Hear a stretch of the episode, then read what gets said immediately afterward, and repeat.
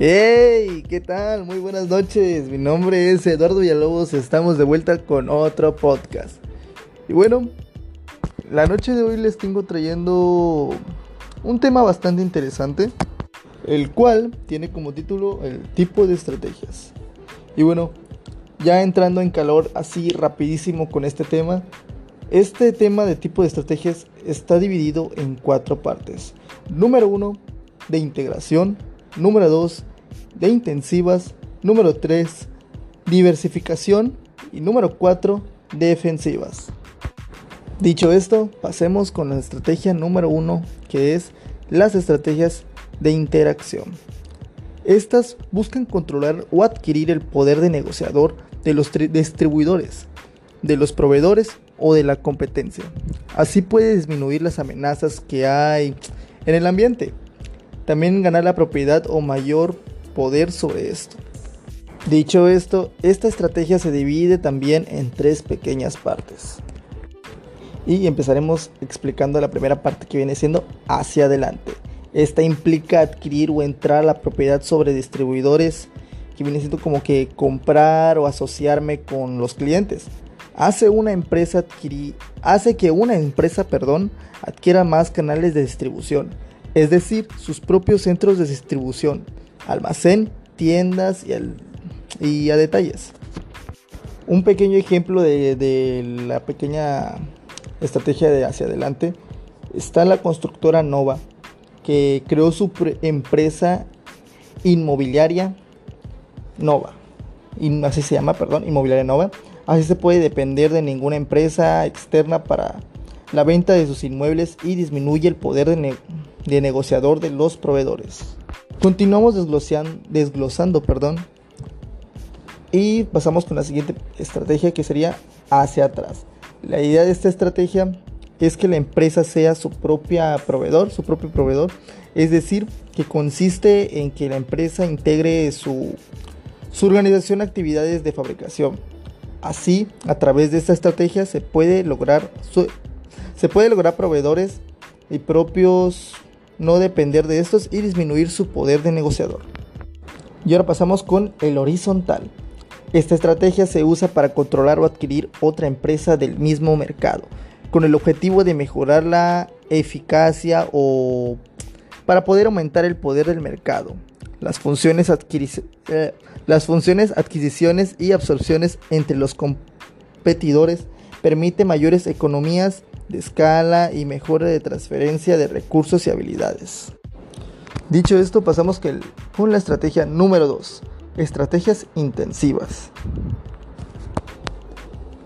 Estas tienen como objetivo penetrar y desarrollar el mercado, productos y servicios en mercados existentes ya que estos requieren de mayor esfuerzo para mejorar la posición en el mercado. En estas involucran una serie de esfuerzos como aumentar el personal de ventas, incrementar la, mercadotecnia y realizar las promociones. Esta estrategia intensivas, perdón, estas estrategias intensivas también se divide como la anterior, se divide en tres pequeñas, en tres pequeños subtemas, pongámoslo así. La primera sería penetración de mercado. Esta busca incrementar la participación de mercado de los productos o servicios actuales de la empresa a través de una intensificación de sus esfuerzos de marketing. La penetración de mercado comprende medidas como aumentar el número de, vendedores, elevar el gasto de publicidad, ofrecer una gran cantidad de artículos de promoción de ventas o aumentar los esfuerzos publicitarios. El otro pequeño subtema que vendría teniendo sería el desarrollo de mercado. El desarrollo de mercado supone la introducción de los productos o servicios actuales en nuevas áreas geográficas, es decir, en otros países, ciudades o estados en donde no se tiene presencia. Esto es un poco breve, pero para que me entiendan mejor, un ejemplo sería, eh, no sé, Tecnológico de Monterrey. El desarrollo de esta institución se expandió a diferentes ciudades, capacitando un gran volumen en el país. Otra sería Las Quecas. Esta empresa se ha expandido en diferentes partes de la ciudad de Cancún, Playa del Carmen, logrando una mayor participación en el mercado local. Y como tercer y pequeño perdón, y como tercer subtema tendríamos teniendo el desarrollo de producto. Esta vendría siendo una estrategia que busca aumentar las ventas a través de la modificación, o, mejora o nuevas versiones de los productos o servicios actuales de las empresas. El desarrollo de un producto suele exigir grandes gastos en investigación y desarrollo. Dicho esto, pasaríamos con la estrategia número 3, que sería estrategias de diversificación. Esta se puede aplicar cuando la organización amplía su variedad, ya sea de productos o servicios que ofrece a sus clientes, para incrementar sus utilidades o lanzar nuevos productos a mercados nuevos en la actualidad. Esta diferencia de los demás que acabo de mencionar anteriormente eh, se desglosa con dos pequeños subtemas que el primero vendría siendo relacionadas. Esta estrategia se basa en la incorporación de productos y servicios y servicios nuevos, pero relacionados con la actividad fundamental de la empresa. Un ejemplo de ello sería los perfumes de Antonio Banderas. En un principio fueron creados por solamente para hombres y en una y por su gran demanda crearon perfumes para mujeres. Y el otro vendría siendo el no relacionadas. Esta estrategia se basa en incorporar nuevos productos que no están relacionados con nuevas actividades, perdón, con nuestra actividad principal, pero enfocadas en nuestros clientes actuales y también en nuevos clientes. Dicha diversificación puede ser misma marca, diferentes mercados. El otro vendría siendo diferentes marcas, diferentes mercados.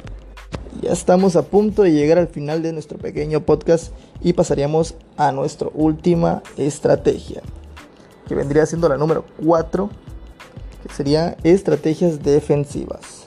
Y bueno, las estrategias defensivas surgen cuando existe la necesidad de resguardar las actividades de la empresa, mercados, así como clientes y proveedores. Esta, al igual que las demás, se divide en pequeñas partes y la primera sería el recordar, el recordar de, de gastos. Ocurre cuando una organización se reagrupa mediante la reducción de costos y activos afectivos de revertir la caída de, de, ventas y utilidades. Ejemplo de esto sería vender terrenos y eh, edificación para recaudar el efectivo necesario, el reducir las líneas de producto, cerrar fábricas obsoletas y reducir el número de empleados.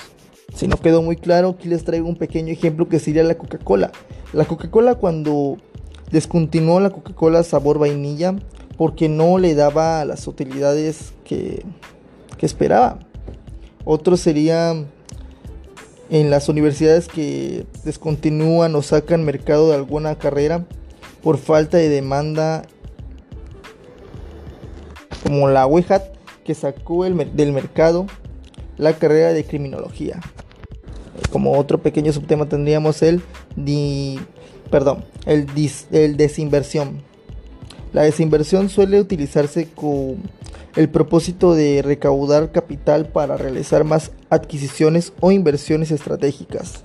Más que nada busca deshacerse de los negocios eh, no rentables para la organización, de aquellas que requieren demanda, eh, requieren demasiado capital. Y ya para finalizar tendríamos la liquidación. Vender en partes todos los activos de una empresa a su valor tangible recibe el nombre de liquidación. La liquidación supone el reconocimiento del fracaso y en consecuencia puede ser una estrategia emocionalmente difícil. Sin embargo, en ocasiones es mejor dejar de operar que continuar perdiendo grandes sumas de dinero. Un ejemplo de esto sería la zapatería Canadá, que se liquidó por baja rentabilidad y fue comprada por Coppel. Y bueno, esto ha sido todo de mi parte. Espero que les haya quedado un poco claro lo que vienen siendo las estrategias. Y, y, sin nada, y sin nada más que decir, espero que se la pasen bien en este día, noche, tarde o mañana donde sea que se encuentren. Mi nombre es Eduardo Villalobos y fue todo un placer hablarles un poco más de nuestro podcast. Gracias, nos vemos.